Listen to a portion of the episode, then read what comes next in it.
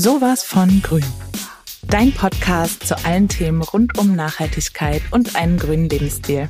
Wir wollen wissen, wie leben wir wirklich nachhaltiger? Wie und wo fangen wir eigentlich an und was kann ich als Einzelner tun, um wirklich etwas zu bewegen? Dafür sprechen wir mit Expertinnen, nachhaltigen Unternehmen und Menschen, die für sich einen grüneren Weg gefunden haben. Ich bin Lene Bernikas, Redakteurin bei Trendradar und ich freue mich, wenn ihr uns alle zwei Wochen am Donnerstag auf diese spannende Reise begleitet. Hallo ihr Lieben und herzlich willkommen zur dritten Podcast-Folge von Sowas von Grün. Heute geht es ums Thema nachhaltige und fair produzierte Materialien und Textilien. Mir ging es so, dass ich das erste Mal so richtig bewusst über die Eigenschaften ähm, von Stoffen mich auseinandergesetzt habe, als mein Baby auf dem Weg war und wir uns Gedanken um die Essausstattung gemacht haben. Natürlich habe ich vorher auch schon darauf geachtet, dass wir weniger Fast Fashion konsumieren und mehr nachhaltige Labels äh, supporten. Aber ich hätte dir zum Beispiel davor nicht sagen können, welche Eigenschaften Baumwolle, Wolle oder synthetische Fasern haben. Und Babyhaut ist natürlich super empfindlich. Weswegen es mir und vielen anderen Eltern wahrscheinlich auch äh, wichtig war, mich damit auseinanderzusetzen. Und meine heutige Gästin Josephine ging das wahrscheinlich sicher ähnlich, wobei sie sicher auch schon mehr Wissen mitgebracht hat. Sie ist auch Mama von zwei Kindern und außerdem Gründerin von dem nachhaltigen Fashion-Label Hutch und Patch. Josephine, hallo. Hallo, ja. Erzähl doch gerne mal, wer du bist und wie und wann du mit Hutch und Patch angefangen hast. Ja, also vielen, vielen lieben Dank ähm, erstmal für die gute Einleitung. Hast ja schon ganz viel gesagt, auch zu mir. Ähm, ich freue mich unheimlich, hier heute dabei sein zu dürfen. Ähm, ich bin ganz ehrlich, ist auch für mich das erste Mal in einem Podcast als Gast oder überhaupt als aktiver Teilnehmer und äh, bin ich auch ein bisschen aufgeregt, aber freue mich vor allem sehr. Ähm, ja, wir freuen uns auch. genau, ja, du hast schon gesagt, ich bin äh, Josephine, ähm, bin 38, bald 39, Mama von zwei ganz tollen Jungs, ähm, drei oder knapp drei und knapp sechs. Wir haben die Woche auch noch einen Geburtstag hier. Äh, ein, ja, mein Großer wird sechs Jahre, spannender Geburtstag. Oh, und schön. Ähm, ja, ich habe ähm, vor einigen Jahren in München studiert, BWL studiert, also ganz was anderes, als ich heute tatsächlich mache. Und ähm, lebe jetzt seit einigen Jahren in Stuttgart also bin im Süden Deutschlands geblieben, ähm, aber nach Stuttgart gezogen und habe hier auch, also in Stuttgart vor fünf Jahren, das Label Hutch Patch gegründet. Ähm, ja, wie du schon sagtest, ähm, ist das Thema, man bekommt sein erstes Kind, äh, Baby, viele neue Themen, viele Fragen, die man im Kopf hat. Und ich glaube, das ist gerade beim ersten Kind was, was ganz viel mit einer, mit einer Mutter macht. man beschäftigt sich plötzlich mit Themen, ähm, mit denen man sich vielleicht vorher nicht so beschäftigt hat oder nicht in der Intensität. Auf jeden Fall. Und ähm, ja, da kamen eben auch ganz viele neue Fragen auf, viele neue Themen auf die Agenda und ich ähm, fand einfach das, äh, das Produkt oder vor allem das Material Musselin unheimlich faszinierend. Also ich habe mich total als Mutter in Musselin verliebt, ähm, weil ich es in allererster Linie vor allem sehr, sehr praktisch fand. Also es war einfach ein Material, was unheimlich viele Möglichkeiten gibt in der Verwendung und einfach ähm, ja so ein super Allrounder für den Alltag ist. Und so kam dann auch ja die Idee daraus vielleicht ein bisschen mehr zu machen. Es ist nicht nur für mich und meinen meinen Sohn zu verwenden, sondern eben auch wirklich ein kleines Label zu gründen. Du kannst ja mal ganz kurz erzählen für die Nicht-Mamas oder noch Nicht-Mamas, was ähm, Musselin genau ist, weil ich kann mir vorstellen, ähm, dass man vielleicht noch nicht so viel in Berührung gekommen ist mit dem Stoff, wenn man äh, sich nicht noch nicht mit Babyprodukten auseinandergesetzt hat. Also was ist das Besondere an dem Stoff und wo findet man das? Ja, äh, sehr, sehr gern. Ähm, also ich glaube, man muss einmal die, die emotionale Schiene vielleicht betrachten und sagen, es ist einfach ein wundervolles Material. Es ist ganz, ganz luftig und leicht. Ähm, es ist ähm, sehr robust, also es ist unempfindlich, was ja, finde ich, mit Kindern auch wichtig ist. Ähm, es ist unheimlich kuschelig und weich. Also es ist wirklich sehr, sehr angenehm auf der Haut. Nicht nur auf Babys Haut, aber gerade da will man ja, möchte man wissen, dass es, sich einfach gut anfühlt für das Baby. Ähm, und äh, mit diesen, sage ich mal, Eigenschaften einfach perfekt für alles, was mit unserer Haut irgendwie in Berührung kommt. Ähm, wenn man es jetzt ein bisschen mehr sachlicher oder technisch betrachtet, dann ist es ähm, auf jeden Fall, oder es ist wichtig zu verstehen, dass es eine reine Naturfaser ist. Also es ist ganz simpel, einfach nur 100 Prozent Baumwolle. Ähm, natürlich gibt es auch andere Stoffe, andere Materialien, die aus 100 Prozent oder andere Stoffe, die aus 100 Prozent Baumwolle bestehen. Ähm, und trotzdem ist Musselin ja, wie du schon gesagt hast, ein bisschen was anderes, besonders. Ähm, und die Besonderheit liegt im Wesentlichen in der Verarbeitung. Also, um es jetzt mal ganz einfach auszudrücken, und ich bin ja auch kein Fachmann äh, in der Textilbranche, also ich musste mir das ja auch selbst erarbeiten. Mhm. Ähm, der wesentliche Unterschied ist die Webart. Ähm, die Fasern, die Fäden, die gesponnen werden, haben eine leichte Drehung. Und äh, durch, diese, durch diese gedrehten Fäden und die Webart äh, entsteht eben dieser fließende, weiche Stoff mit diesem angenehmen Griff und diesem angenehmen Tragegefühl. Und so durch diese gedrehten Fäden entsteht eben auch diese Krinkeloptik, die ja viele mhm. so beim Musselin lieben und ähm, auch als charakteristisch wahrnehmen. Also ich würde sagen, der wesentliche Unterschied ist wirklich, wie die Fäden ge, ja, verarbeitet werden und die Webart. Und ähm, was auch vielleicht wichtig ist zu wissen, weil da kommen von unseren Kunden ganz oft Fragen, was hat's denn mit dieser Krinkeloptik auf sich? Ähm, mhm. Für viele ist es super wichtig, also ich finde das auch super schön. Ähm, man muss wissen, dass das aber, wenn man den Stoff, ähm, ja, sag ich mal, lange irgendwo liegen lässt, vielleicht auch im Schrank, dass die ein bisschen zurückgeht, einfach durch diesen Druck. Das ist dann wie so ein Bügeleffekt, sag ich mal. Und äh, dann geht die raus, die kommt aber wieder durchs Waschen. Also wenn man äh, vielleicht ein Produkt erhält oder irgendwo sieht, was nicht ganz stark diesen Krinkeleffekt hat, dann einfach waschen, Luft trocknen und dann ist der auch wieder da. Also der, versch genau, man der verschwindet ja, nicht. Genau man kennt das ja vor allem so von Spucktüchern oder Mullwindeln und je öfter man die wäscht, desto mehr kommen die ja in dieses typische ja. äh, Musselin-Muster, was man, was man so kennt. Ja, ich würde ich würd sagen, also Musselin ist definitiv ein Material, das durch viel Tragen und viel Verwenden einfach schöner wird und noch mehr Charakter bekommt. Ist ja perfekt für das Anwendungsgebiet.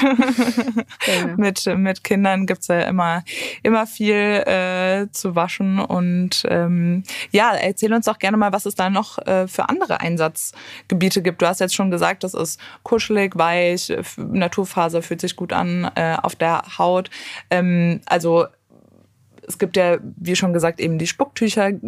Wieso ist das so toll eben auch für andere Kleidungsstücke? Ja, also ähm, wir haben tatsächlich wirklich mit reinen Baby-Kind-Produkten angefangen. Das ist ja so ein bisschen der ja, ich sag mal, die, der Einsatz, der so naheliegend ist, den es auch schon lange gibt, diese großen Mulltücher oder auch kleinere. Ähm, und relativ schnell erkannt, dass das Material eigentlich viel mehr hergibt und ähm, zum einen eben all diese Funktionen mit sich bringt, ähm, die ich ja gerade schon erwähnt habe, aber vor allem auch ähm, einfach schön ist und irgendwie, ja, gut aussieht und ähm, man gerne anschaut und einfach gerne verwendet deswegen auch. Und äh, so kam dann eben die Idee, da auch viel mehr draus zu machen. Ähm, also ich würde fast sagen, es gibt wenig Grenzen, was man daraus machen kann. Ähm, und bei uns, also bei Hutch Patch, verwenden wir es eben klar klassisch für die Mulltücher. Ähm, es gibt Schlafsäcke daraus, also leichte Sommerschlafsäcke. Wir haben Halstücher, Stirnbänder, Scrunchies, also diese Haargummis. Ähm, und dann ganz großer Bereich, ähm, der dann ja vor zwei Jahren circa dazu kam. Das ist das Thema Living oder Home Textilien, also ja, alles, was irgendwie mit Schlaf zu tun hat, ist ein großes Thema, weil letztlich äh, wir als Mütter wissen das. Erholsamer Schlaf ist äh, ein großes Thema und äh, ich glaube, da sollte man auch keine Abstriche machen. Wenn man zum Schlafen kommt, dann sollte man gut schlafen. Oh ja. ja, und deswegen kam dann auch die Bettwäsche ähm, als großes Thema auf. Da waren wir relativ früh dran. Inzwischen gibt's ja auch noch viele andere, die das machen. Ähm, wir machen das schon eine ganze Weile. Auch in vielen Größen und Farben und sind da relativ äh, stark unterwegs und ist auch tatsächlich eins der Produkte, was wir aktuell mit am meisten verkaufen. Und das zeigt einfach, was für ein tolles Produkt das auch ist. Super. Ja. Mhm. Ähm, vielleicht auch noch mal so ein bisschen, weil viele fragen, ja, warum ist denn irgendwie jetzt gerade Bettwäsche oder auch Decken? Ne? Ja, man muss ja nicht immer die Bettwäsche haben. Es reicht ja auch gerade bei warmen Temperaturen, sich mit einem Tuch oder einer Decke einfach abzudecken und vor allem auch die Babys. Warum, äh, warum ist das Material da so ja, so, so mhm. sinnvoll oder warum eignet sich das? Also Musselin, ich habe ja vorhin schon was zur Faser erzählt, wie es gewebt ist. Äh, unser Musselinstoff hat eine doppellagige Verarbeitung. Das heißt, das sind zwei ganz, ganz dünne Lagen. Man denkt immer, es ist nur eine Lage, aber wenn man die mal so zwischen den Fingern reibt, dann wird man merken, dann kriegt man das auseinander und das sind wirklich zwei ganz dünne ähm, ja, Lagen Stoff. Und dadurch entsteht zwischen den zwei Lagen so eine ganz dünne Luftkammer. Und das sorgt eben für eine gute Luftzirkulation, dass man einfach, ja, ich will jetzt nicht sagen, nicht schwitzt. Ich glaube, das wäre Quatsch. Wenn irgendwie 40 Grad im Schlafzimmer sind, dann schwitzt man wahrscheinlich. Aber es äh, begünstigt einfach weniger Schwitzen und eine gute Luftzirkulation. Und man kann sagen, es hat so einen leicht kühlenden Effekt im Sommer. Aber mhm. Vorsicht, mhm. das ist natürlich keine Klimaanlage. Also da muss man ein bisschen vorsichtig sein. Ich würde sagen, es ist einfach angenehm. Ähm, aber gleichzeitig im Winter dann auch wärmeisolierend. Also der Stoff, und das ist ja uns auch als Label so wichtig, dass wir Produkte haben, die einfach Allrounders sind. Und ich fände es schwierig, mhm. ein Produkt zu haben, was man nur im Sommer einsetzen kann und dann verstaubt es im Winter im Schrank. Ähm, das wäre ja. überhaupt nicht die Idee, die dahinter steht, auch in Richtung. Das kenne ich so ein bisschen tatsächlich so als, äh, ähm, sage ich mal, kon konträrer äh, oder anderer Stoff, ähm, kenne das so ein bisschen von Wolle, bin ich äh, tatsächlich genau. auch äh, Fan von, ist aber im Sommer ähm, ehrlich gesagt nicht so praktisch, weil man natürlich immer das Gefühl hat, ist ja auch so ein bisschen ausgleichend, aber man hat immer das Gefühl, es ist natürlich sehr dick, sehr warm, sehr wärmend und ähm, da habe ich auch immer so ein bisschen das Gefühl, mit Baumwolle ist man immer auf der sicheren Seite und weiß, das Kind ist äh, warm, kühlt nicht aus. Ich glaube, es ist ja auch sehr feuchtigkeitsaufnehmend, Richtig. oder? Kannst ja. du da noch mal was zu sagen? Genau, also es ist so, dass, ähm, dass der Stoff einfach relativ gut Feuchtigkeit, also gerade wenn man ein bisschen schwitzt, aufsaugt, aber auch bei Kindern, ne, kennt man ja diverse Feuchtigkeiten, die es da so gibt. Und deswegen ist dieses, also ist das Material ja auch schon so lange im Babybereich im Einsatz. Also das kommt ja nicht ja. von ungefähr, sondern das saugt einfach wirklich gut Feuchtigkeiten auf. Richtig. Ähm, insgesamt, ähm, ja, ist es einfach so, dass man, wie gesagt, im Sommer und Winter das gut verwenden kann. Ähm, was ich auch unheimlich spannend finde, auch gerade so ein bisschen aus Sicht nachhaltigeres Leben, was kann ich irgendwie tun, um mir selbst das Leben einfach zu machen, aber als Mutter vor allem, ne, oder als Familie, sage ich mal, aber eben auch äh, ja für unsere Umwelt. Ähm, das Thema Waschen ist einfach ja, also für mich als Mama vielleicht der Vorteil Nummer eins, muss ich sagen, im Alltag zumindest, weil es so easy zu pflegen ist. Ähm, es reicht wirklich 40 Grad. Man kann es aber auch 60 Grad waschen, wenn es jetzt doch irgendwie mhm. mal erforderlich sein sollte, warum ja. auch immer. Ähm, und es trocknet einfach super easy. Also durch diese Beschaffenheit ist es wirklich ein Stoff, der super luftgetrocknet werden kann. Ähm, und, und ich glaube, das ist echt ein gutes Argument äh, für das Material, äh, man muss ihn nicht bügeln. Also man darf ihn eigentlich ja. nicht bügeln, muss ich schon sagen. Weil wenn man ihn bügelt, dann geht diese Krinkeloptik verloren und der Charakter. Und das ist ja genau das, was man möchte. Also nicht Also bügeln. braucht man quasi braucht man quasi äh, nur eine Kaltwäsche, einen, äh, keinen Trockner und kein Bügeleisen, Richtig. sondern es reicht quasi das das Lufttrocknen und niedrige Temperaturen. Ja, also absolut. Ich meine, die Temperaturen, das ist natürlich für manche auch so ein Hygienefaktor.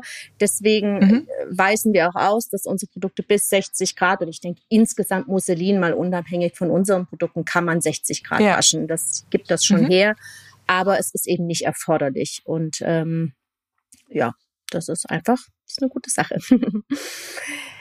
Toll. Du hast ja gerade auch schon das Thema Nachhaltigkeit beziehungsweise faire Produktion angesprochen. Ihr lasst ja eure Produkte auch verantwortungsvoll produzieren. Was genau bedeutet das für euch und ähm, wo lasst ihr produzieren? Was ist da das Besondere bei Hutch Patch?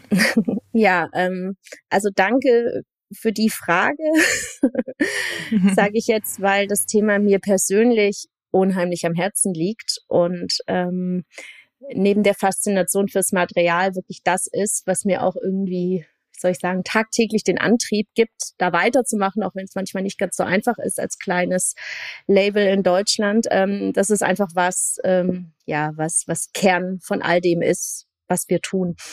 Ähm, mhm. Weil, äh, warum? Weil ich einfach gemerkt habe in den letzten fünf Jahren, also Hutch Patch besteht jetzt seit fünf Jahren und ähm, man muss sich auch erstmal rantasten, aber es ist einfach klar geworden, dass man eben als kleines Unternehmen ähm, im großen Textilmarkt, sage ich mal, schon ganz schön kämpft und auf gewisse Themen auch einfach keinen Einfluss hat. Also das, das ist einfach so. Und wir als Label Zum Beispiel? Haben, ähm, was, naja, was du da sagen? Lieferketten, die eben teilweise ähm, bis nach Asien zurückgehen und ähm, mhm. äh, Bedingungen auf Plantagen. Ja, das ist natürlich, ähm, ja. also all unsere Materialien, die wir einsetzen, haben die bekannten ähm, Zertifikate und Siegel, die, mhm. die man so kennt und die würde ich jetzt sagen, da auch absolut erforderlich sind. Die haben unsere mhm. Materialien. Ähm, aber es ist unheimlich schwierig für jemanden mit so kleinen Bedarfen, so kleinen Mengen Stoff ähm, wie uns, äh, wirklich auf der Plantage zu stehen und zu sagen, das ist jetzt ne, die Baumwolle, die nachher in unserem Produkt landet. Also ja, na klar. Wir, wir haben da viel getan und uns da auch viel mit beschäftigt und kämpfen da auch immer noch. Also es das heißt nicht, dass wir da aufgeben, aber man muss einfach sich eingestehen, dass es äh, nicht ganz so einfach ist. Und mhm. genau deswegen haben wir uns auch die Frage gestellt, was können wir denn tun oder wo ist es einfacher? Also es gibt vielleicht Themen, da sind wir noch nicht so weit, wie wir gern wären, ja, weil ich nicht wirklich ähm, ne, diese Lieferkette bis ins Letzte genau nachvollziehen kann. Aber es gibt Themen, die haben wir in der Hand. Und äh, mhm. wir haben dann einfach entschieden, dass wir uns eben in Schritt eins auf die Themen konzentrieren, die wir wirklich in der Hand haben und wo wir auch das Gefühl haben, einen echten Beitrag leisten zu können. Und das ist, sorry fürs Ausholen, um zu deiner Frage zurückzukommen, das ist einfach das Thema Produktion. Also wir haben entschieden, ähm, dass wir unsere Produkte in Deutschland fertigen zu fairen Löhnen, zu fairen Konditionen, fairen, fairen Arbeitsbedingungen. Ich meine, das regeln ja schon Gesetze in Deutschland. Damit würde ich sagen, ist ein deutscher Arbeitnehmer gut geschützt und ähm, mhm. das ist uns einfach wichtig und da achten wir drauf. Ähm, und ähm, darüber hinaus können wir, wenn wir nah an der Fertigung dran sind, also wenn wir einfach wirklich wissen, wo unsere Produkte wann von wem genäht werden, dann können wir auch individuell unterstützen. Ähm, bei uns ist es so, dass wir ähm, eigene Näherinnen haben, also die sind bei uns ähm, ganz normal Mitarbeiter angestellt und mhm. nähen, nähen eben äh, die Produkte. Ähm, wir haben aber auch äh, Nähwerkstätten, äh, mit denen wir zusammenarbeiten. Und mit dieser Einrichtung und Ähnlichen arbeitet ihr quasi Richtig. zusätzlich noch zusammen zu euren eigenen äh, Genau. Nähern. Also wir schauen einfach immer, was es gibt. Das muss halt passen für alle. Ne? Mhm. Es muss irgendwie die Produkte, die wir nähen lassen, müssen halt äh, zu den Fähigkeiten oder auch zu den räumlichen Möglichkeiten passen. Ne? Bettwäsche ist ein bisschen größer, Haargummis ja. sind ein bisschen kleiner und so. Wir arbeiten noch mit verschiedenen Lebenshilfewerken zusammen oder Behindertenwerkstätten. Wir haben in der Vergangenheit mal mit einem Frauengefängnis gearbeitet. Ähm, und ja, so gibt's ja. coole Projekte, gibt's genug in Deutschland, die man unterstützen kann und die uns unterstützen. Also sehr immer beidseitig. Mhm. Und ähm, ja, das das macht Spaß, es ist eine gute Sache und wir haben es vor allem, und das ist eigentlich hier das Wichtige, wir haben es im Griff. Ne? Wir sind vor Ort, wir kennen die Einrichtungen, wir wissen wirklich, wie die Leute dort beschäftigt mhm. werden, ähm, zu welchen Konditionen und dass das einfach eine faire Sache ist. Das ist das, was im Vordergrund steht. Sehr schön. Super. Wo, wo kommen eure Stoffe her? Also, weil du meintest ja, dass es natürlich schwierig ist, bis ganz ans mhm. Ende mhm. nachzuforschen, dabei zu sein und dass es dir auch wichtig ist, eben ja, möglichst viel in der Hand zu haben, möglichst viel ähm, ja, kontrollieren zu können, wie mhm. wird es produziert, wo kommt es her. Wie sieht es da beim Stoff aus? Hast du da also bestimmte Produzenten, ja? Genau, also wir haben natürlich die Transparenz, wo es herkommt. Ja, also es ist nicht so, dass wir das nicht wissen. Ähm, es ist einfach nur so, dass es ähm, häufig schwer ist, im Detail dann die, die, die einzelnen Schritte wirklich ja, nachzuvollziehen vielleicht schon, aber wenn ich einfach nicht vor Ort bin, dann kann ich es nicht kontrollieren. Das ist einfach so. Na klar, ja. ähm, unsere Stoffe, wie auch, muss man äh, sagen, die meisten Musselinstoffe ähm, kommen aus Asien, aus unterschiedlichen Ländern äh, und auch aus der Türkei. Also das sind so die zwei größten ähm, Ursprünge. Meist kommt dann auch die Baumwolle aus den Ländern. Also äh, in Asien gibt es eben viele große Baumwollplantagen oder auch in der Türkei. Ähm, wie ich vorhin ja auch schon gesagt habe, alle sage ich mal, Stoffe haben die entsprechenden Zertifikate, die natürlich mhm. die Konditionen und die Bedingungen sicherstellen. Ähm, wie gesagt, der letzte Schritt, das wirklich noch intensiver kontrollieren zu können, das ist was, an dem wir gerade noch arbeiten. Wir haben auch, ähm, ja, so vor anderthalb Jahren tatsächlich mal gesagt, es wäre schon toll, wenn auch die Stoffe in Deutschland produziert würden. Also mhm. die Baumwolle gibt's aus Deutschland nicht. Ne? Also man, Na klar. wenn man so durch Deutschland fährt, sieht man äußerst selten Baumwollplantagen. Also das ist einfach tatsächlich aktuell noch nicht möglich. Aber zu sagen, naja gut, die weitere verarbeitenden Schritte finden dann in Deutschland statt. Ähm, da haben wir echt viel Arbeit reingesteckt, viel Aufwand, viel Zeit, weil das schon für mich irgendwie ja ein toller Erfolg gewesen wäre, zu sagen, auch unsere Stoffe werden in Deutschland gefertigt, ähm, sind da aber, ja, ich weiß nicht, ob man sagen soll, gescheitert ähm, oder mussten das Thema einfach sagen, wir, wir schaffen es nicht. Also es gab mhm. keine Möglichkeit in den Mengen, in denen wir es benötigen, zu Preisen, die, sage ich mal, noch einigermaßen tragbar sind. Also es hätte definitiv zu Preiserhöhungen geführt, aber ich sage mal zu Preiserhöhungen, die man vertreten kann, ähm, in der richtigen Qualität Stoffe in Deutschland zu fertigen. Mhm. Also äh, wir, wir, haben da Versuchungen gestartet ähm, und wir haben das auch immer noch im Fokus. Ähm, ist einfach schwierig als kleiner, als kleiner Fisch. Und ja. Na klar. Genau. Also wir wissen, wo die Sachen herkommen. Wir, ja. wir, wir ja, schauen uns das auch immer wieder in regelmäßigen Abständen an, was es für neue Optionen gibt und sind recht zufrieden damit. Aber ich meine, du hörst es schon raus, so 100 pro bin ich es nicht, ähm, weil das einfach ein Punkt ist, wo ich sage, da gibt es noch eine gewisse Intransparenz und die würde ich auch gerne noch aus dem Weg schaffen. Euch gibt's aber ja natürlich auch erst seit fünf Jahren. Ähm, da ist natürlich das schon eine, eine tolle Leistung, dass ihr da eben so viel wie möglich aus, aus eigener, aus einer Hand macht mit der ähm, Überzeugung, die ihr habt. Ich habe auch gesehen, um vielleicht nicht ähm, am Anfang anzufangen, sondern eher am Ende der Kette, dass ihr quasi euch mit dem Thema Textilvernichtung und beziehungsweise Recycling von ähm, Überbeständen, Retouren, Stoffresten äh, damit auseinandersetzt. Erzähl doch gerne dazu nochmal was, wie ihr sowas handhabt. Man kennt ja mhm. von großen ähm, Modeherstellern, hat man es ja viel schon in der Presse gehört, dass, äh, was einem vielleicht auch vor einigen Jahren noch nicht so bewusst war, dass natürlich sehr viel Neuware wirklich einfach vernichtet wird, die nicht verkauft wurde und ihr eben als kleines, äh, als Startup eben da auch etwas besser machen möchtet. Ja, sehr gern. Also auch das ist ein Thema, ähm, mit dem ich früher, bin ich auch ehrlich, nicht so sehr in Berührung gekommen bin. Habe ich mich vielleicht auch gar nicht so sehr drum gekümmert.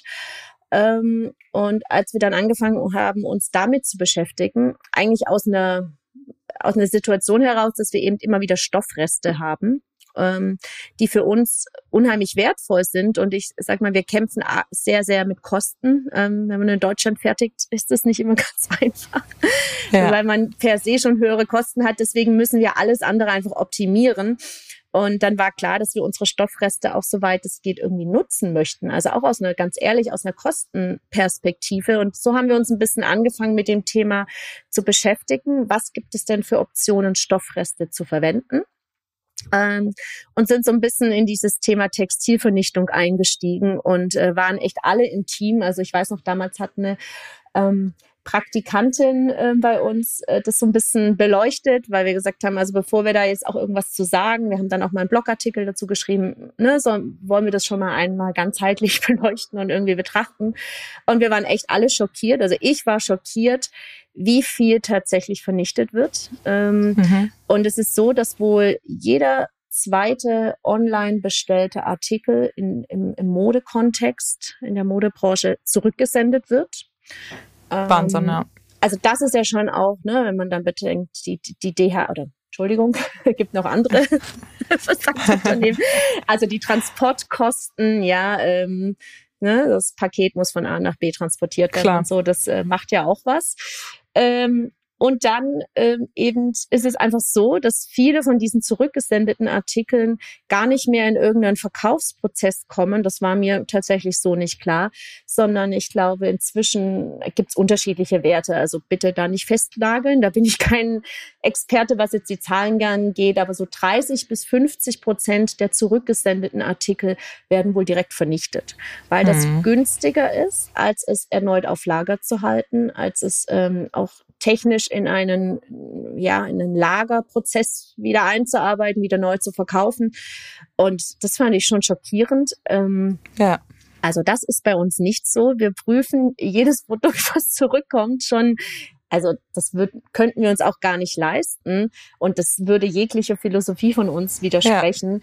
Ja. Äh, und wenn das in Ordnung ist und auch wir haben Retouren, glücklicherweise viel, viel weniger, ähm, aber wenn das eben der Fall ist, dann kommt das auch in den Verkaufsprozess zurück. Aber ähm, jetzt um zum Thema Textilvernichtung wieder zurückzukommen, ähm, wir haben einfach gesagt, also das, ähm, das wollen wir nicht, das können wir nicht, das widerspricht oder das entspricht nicht dem, wie wir uns äh, ja ein Unternehmen vorstellen und verwenden jetzt wirklich jeden Schnipsel. Also das ist manchmal aufwendig, das klingt jetzt irgendwie blöd, äh, aber man muss das ja, ne, man muss es lagern, man muss es irgendwie mhm. sortieren. Ähm, aber es macht echt viel Freude. Ähm, wir, wir verschenken Stoffreste. Also es gibt bei uns immer wieder so Aktionen, wo dann die Kunden auch gratis Stoffreste dazu bekommen. Aus denen die Kunden dann quasi äh, selber etwas nähen können. Genau, also ja. dann gibt's ähm, äh, witzigerweise wirklich gestern habe ich äh, habe ich ein, ein, Bild zugeschickt bekommen von einer Tasche, ähm, die wohl aus unseren Stoffresten entstanden ist, Ach, wo schön. ich kurz mal gesagt habe, also ich muss die Kundin jetzt mal fragen, wie sie das gemacht hat, weil die Tasche sieht echt super aus. also äh, wir Vielleicht haben sehr talentierte, fürs, ja. fürs nächste Produkt. wir haben echt äh, sehr talentierte Kundinnen und Kunden natürlich. Und ja, also ähm, wir wir wir spenden auch mal Stoffreste. Es gibt ja auch ganz tolle ähm, ja, Projekte, die dann für Bedürftige unterschiedlicher Art nähen ähm, will ich jetzt gar nicht auf, det, weil da gibt es ganz viele und das haben wir auch schon oft gemacht, ähm, will ich jetzt gar nicht auf, auf einzelne eingehen. Was wir aber auch machen, und das ist natürlich an erster Stelle, muss man sagen, wir versuchen die Stoffreste für unsere eigenen Produkte zu verwenden. Mhm. Und auch das, das klingt jetzt so, naja, klar machen sie das, aber auch das ist manchmal aufwendig, weil man muss erstmal sichten, ne? wie groß ist das Stück Stoff, was kann ich draus machen, kann ich noch ein Halstuch draus machen, kann ich noch ein Babylätzchen draus machen oder eben nur ein Scrunch Scrunchie. Das ist dann immer so das Letzte, das ist das kleinste Stück ja. Stoff.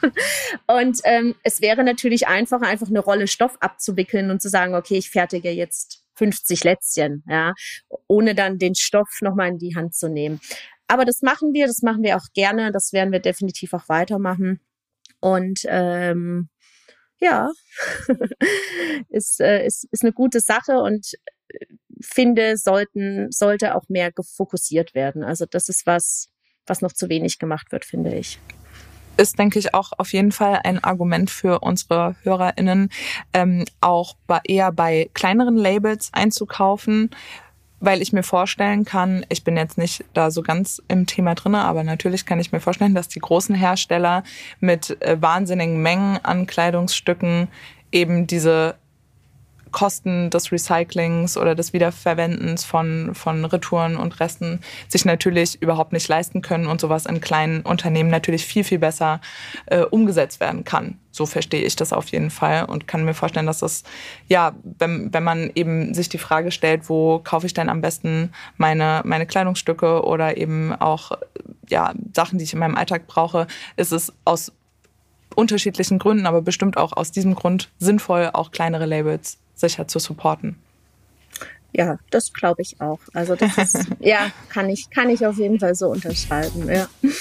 Genau, zum Abschluss haben wir ja noch unsere drei Tipps, die unsere Gästinnen, unseren HörerInnen direkt mitgeben, was sie in ihrem Alltag umsetzen können, um jetzt beim Thema Textilien und Fashion, vor allem im Familienleben, vielleicht zur Nachhaltigkeit beitragen können, was sie direkt ändern können, um ein bisschen grüner zu leben.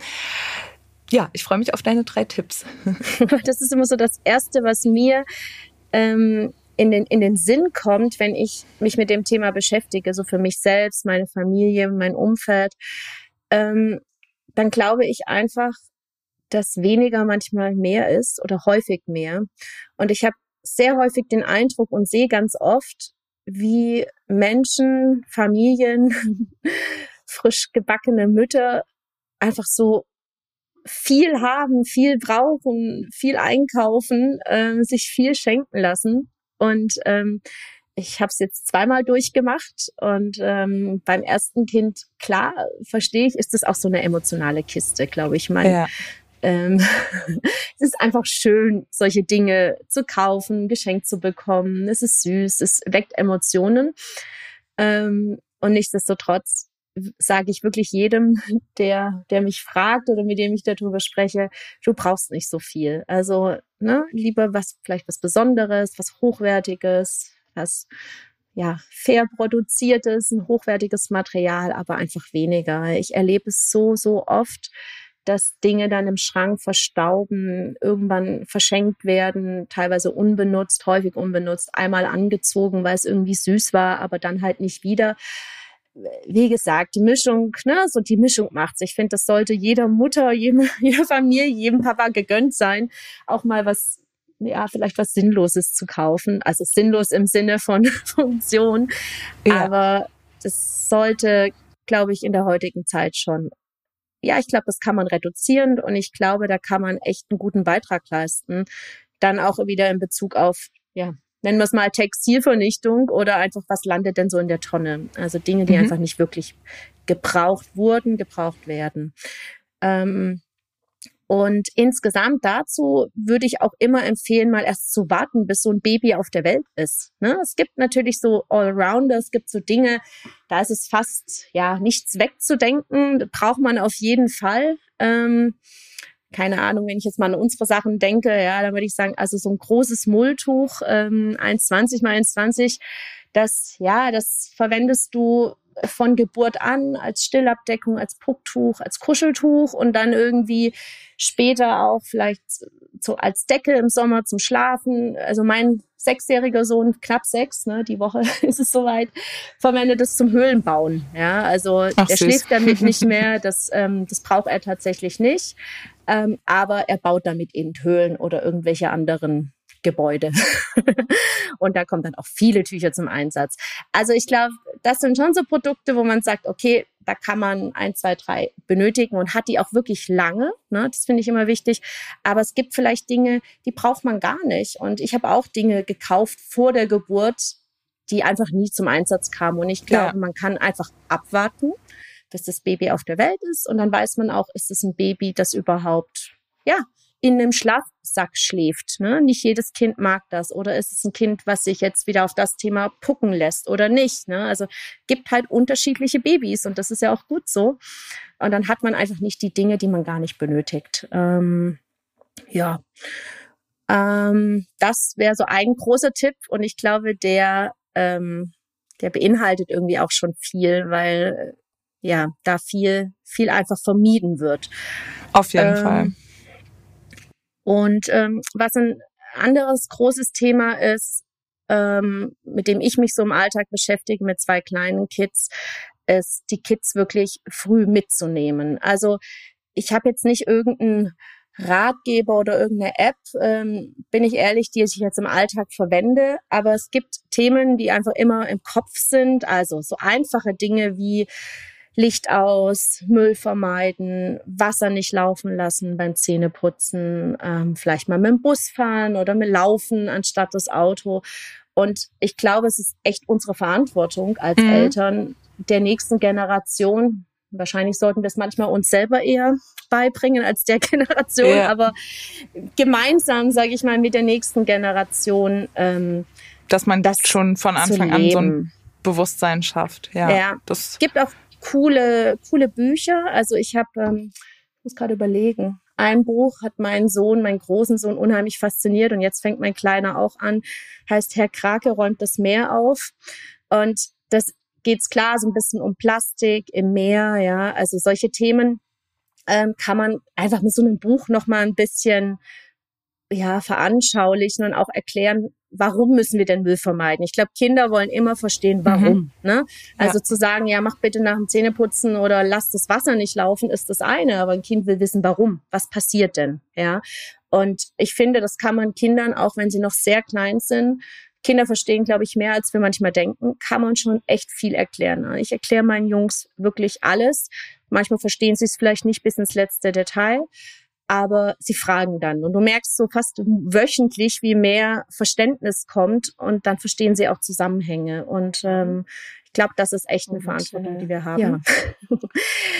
und ein letzter Tipp, ähm, der ist jetzt wirklich was, was ganz Konkretes.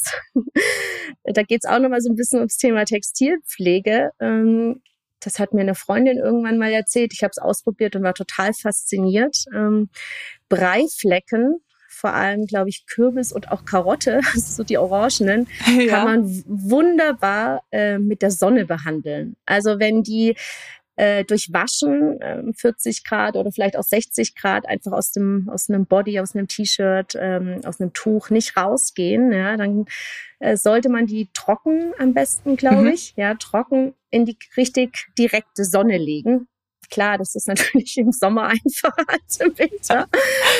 Und dann, äh, ich weiß jetzt nicht genau, wie lange es dauert, aber ähm, schon nach wenigen, ja, ein, zwei, drei Stunden vielleicht eher drei als eine. Wüsste ich jetzt nicht mehr, weil die Breitzeit ist bei uns vorbei. Aber nach relativ kurzer Zeit verbleicht dieser Fleck und das ist wirklich, also ich, ich konnte es nicht glauben, auch richtig tiefe, dunkle Flecken.